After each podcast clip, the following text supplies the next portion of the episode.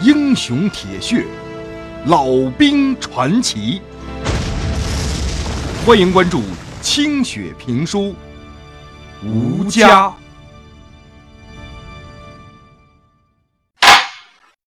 这一年的年初，中央发布了农村社会主义教育运动中目前提出的一些问题。这篇文章虽然对去年下半年以来四清运动当中某些左的偏向做了纠正，但是同时又提出了这次运动的重点是整党内那些走资本主义道路的当权派等更左的观点。文件下达之后。全国城乡的四清运动继续进行。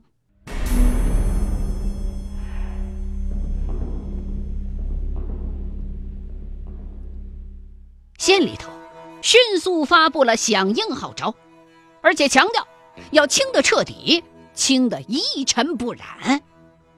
四清社教工作队进驻了各大公社，知道每个大队。分配到板子村的四清工作队队员，是由县委宣传部的同志以及两名军队排以上的干部组成的。公社也派了团委的人下来。板子村现在依旧是郭平原当家，对这来头不小的工作组丝毫不敢怠慢，立刻成立了四清学习班，认真学习。公社。则召开了党团员干部的大会，又召开了全公社社员参加的万人大会。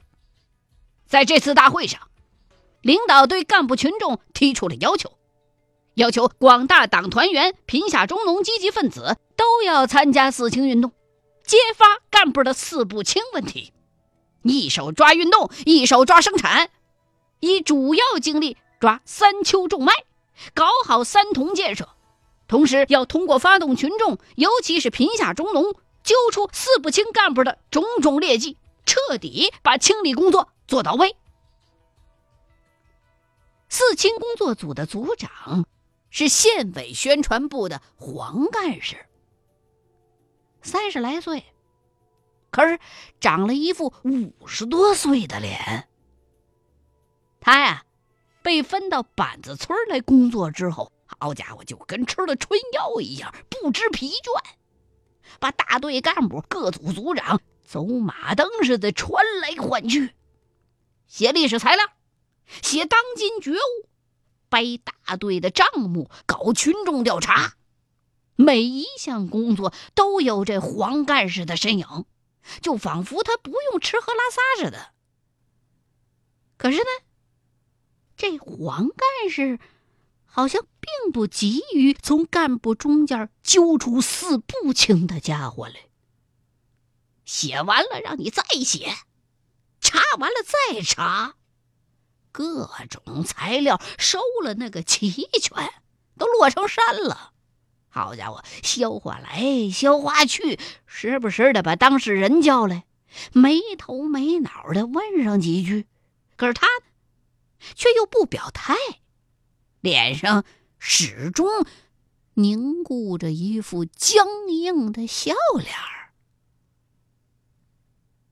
和他一块来的那工作组里边的俩军人就相形见绌了。这俩军人呢，绷着个脸儿，干了个把星期，就跟不少干部都熟起来了。问着问着呀，哎，没准就跑了题儿了。和有着英雄故事的老旦，那更是聊起了南征北战。于是啊，黄干事发火了，严厉的谴责了这两个四清组成员的工作态度，说：“你们要是再这么清下去的话，你们自己就成了四不清了。”结果呀，老旦被灰溜溜的撵回家里头去了。在回家的路上。老旦碰到了正被民兵押过来的郭平原，连忙问：“这这这怎怎么回事啊？”郭平原就跟老旦说：“呀，说我有几笔账出了问题了，咱也搞不清是怎么个求个事儿的。说是有几百斤粮食在账面上没影了，让我去工作组交代清楚。”嗯，老大也诧异，几百斤粮食没了影了，这可不是小事儿。这是什么时候的账啊？会不会牵扯到我头上啊？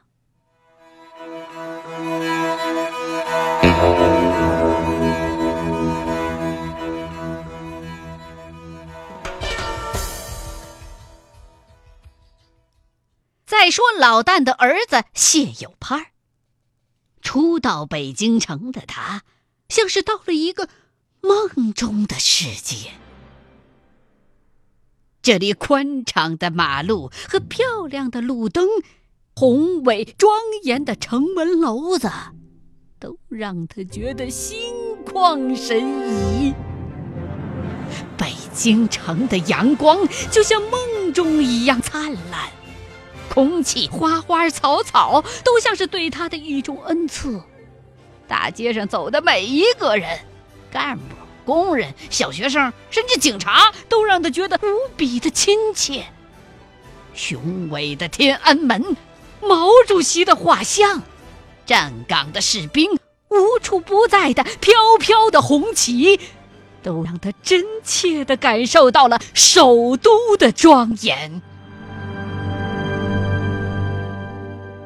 自行车那滴铃铃的声响，北京人民浓重的京腔，街边排列整齐的垃圾桶，甚至脚底下窜上来的一股浓重的地沟子的味儿，对谢有盼来说，都是一种大城市特有的高级标签儿。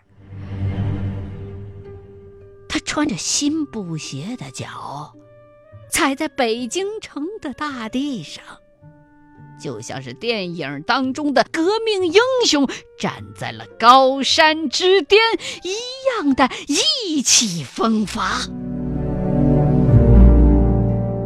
北京城，我谢有盼终于来了。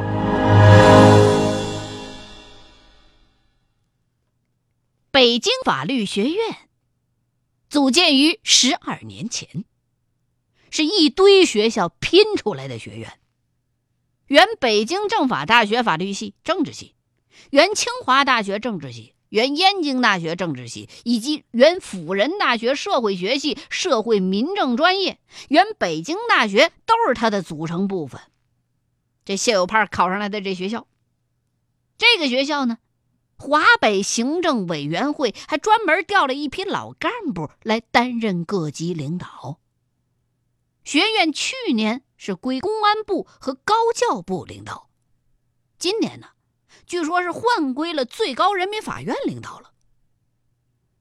这北京法律学院建校的时候是在沙滩五四大街那边，旁边就是著名的民主广场，后来搬到这儿来了。也就是现在的西北郊土城黄亭子南边，学院周围非常的荒凉，北边还有一段土城墙，大风一刮，那叫暴土扬长。这学校比谢有盼想象当中的要寒酸不少。虽然他没有见过更加令他赞叹的学府，但是这个连大门都不像话的大学，的确和自己想象当中的殿堂高阁差得忒远了。学校的校舍啊，占地也并不大，就那么孤零零的三座房子，哎，倒也中规中矩。只不过在空旷的校园里头显得有些突兀。由于收到通知比较晚，谢有盼啊，已经错过了正式报道的时间了。到学校的时候正好是中午，校园里边除了一些校工走来走去的，竟然看不着几个师生样的。谢有盼那几个包袱。被裹得鼓鼓囊囊的，背上背着，手里边拎着，累得满脑袋是汗，站在大门口张皇四顾，也不知道该去哪儿报道啊，急得满脸通红。你是新生吗？一个恬静的女子的声音问道。谢有盼赶紧回头，情急之下转的猛了点儿，沉甸甸的包裹惯性的拽着他又转了个圈儿，竟然没看清这女孩在哪儿。耳朵当中只听得那女孩发出了一串悦耳的笑声。哎呀，那笑声那个好听啊，就像林子里头清脆的鸟鸣一样。一看就知道你是新生，不知道去哪儿报道吧？怎么来的这么晚呢？谢有盼站稳了之后，终于看清了这个女生的样子。顿时，他就惊呆了。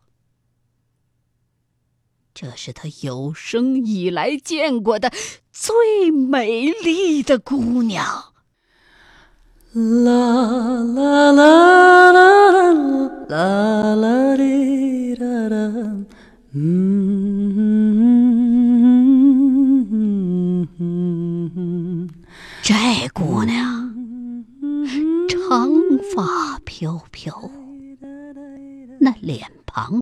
像刚结出的鸭梨一样雪白柔嫩，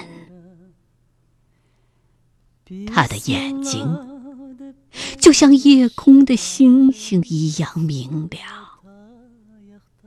他的身材就像是池塘当中的芦苇那般轻盈。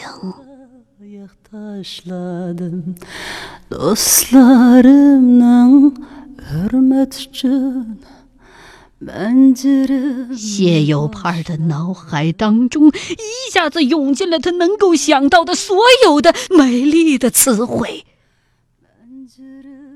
这时候，姑娘脸上的笑容犹在，那笑容。就像家乡院子里那一束可爱的梨花，这前所未有的美丽，仿佛子弹一般击中了谢有盼，使他血流加速，全身发软，手中的包袱几乎要拎不动了。他哆嗦着嘴。嘟囔了一串连自己都听不清楚的话。你的河南口音好重啊！我帮你拿行李吧，学生处就在后面，我带你去吧。你叫什么？跟你分在哪个系了？把你的包袱给我一个。谢有盼只片刻的犹豫了一下，姑娘已经把他的一个包裹给抢过去了。一走起来，谢有盼终于。恢复了正常的心跳，这才从背后看姑娘的衣着打扮。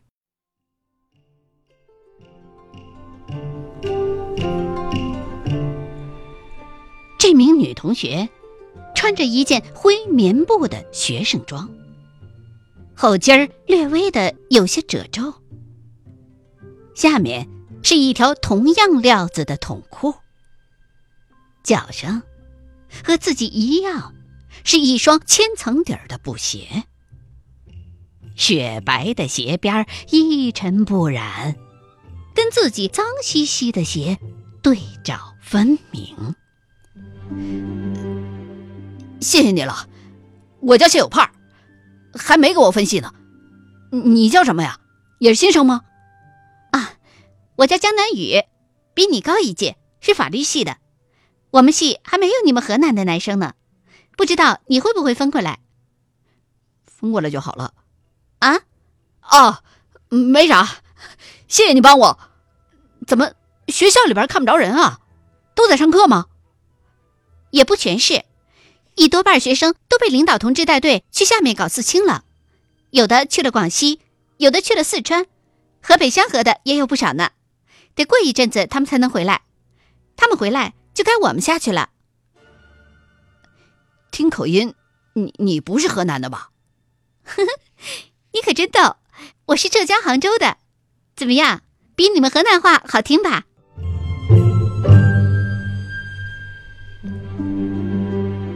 江南雨带着谢有盼报了到，领了一大堆脸盆、毛巾等物件，又带着他来到了集体宿舍。江南雨的热情帮助，让谢有盼简直是如沐春风，恨不得再多耽误他一阵子。两个人在男生宿舍门口道别了。谢有盼谢了又谢，江南雨笑了又笑，留给他一个灿烂的笑脸。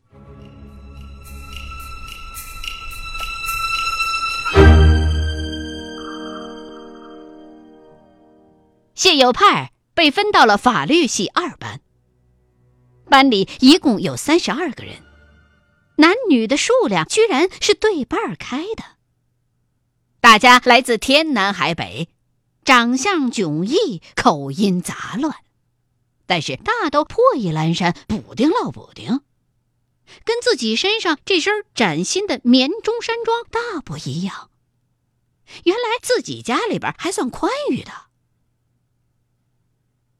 宿舍里。一共有六名同学，除了自己，再没有一个河南的了。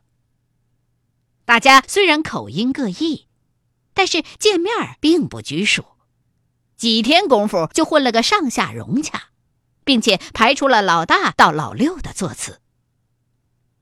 谢有盼排行老二，是唯一一个来自军人家庭的学生，其他人一半来自城市工人和干部家庭，一半来自农民家庭。大家对彼此的家庭环境都很感兴趣，尤其是老六胡根进，打小就在北京城长大，就没怎么出过政府大院，对谢有盼的父亲倍感崇拜，有空就跟他聊谢有盼他爹的故事。这个时候。谢有盼才发现，自己对父亲的了解原来是这么的少。同学胡根进都可以掰着指头说出第十一军的丰功伟绩和第三十八军的赫赫战功，而自己，除了父亲口述过的几次战斗，竟然对他的历史一无所知。谢有盼。不由得感到了深深的惭愧和懊悔，觉得父亲的伟大原来都已经成为了辉煌的历史了，而自己竟然还漠视了他。